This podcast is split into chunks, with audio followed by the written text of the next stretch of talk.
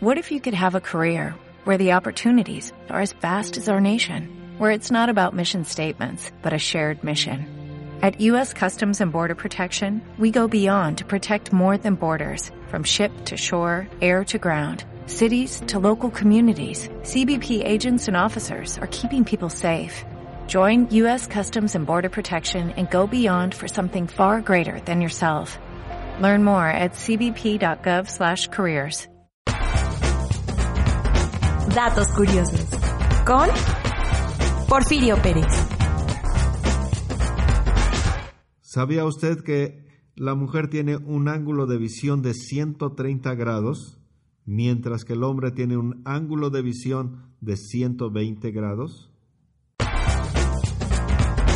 Datos curiosos con Porfirio Pérez.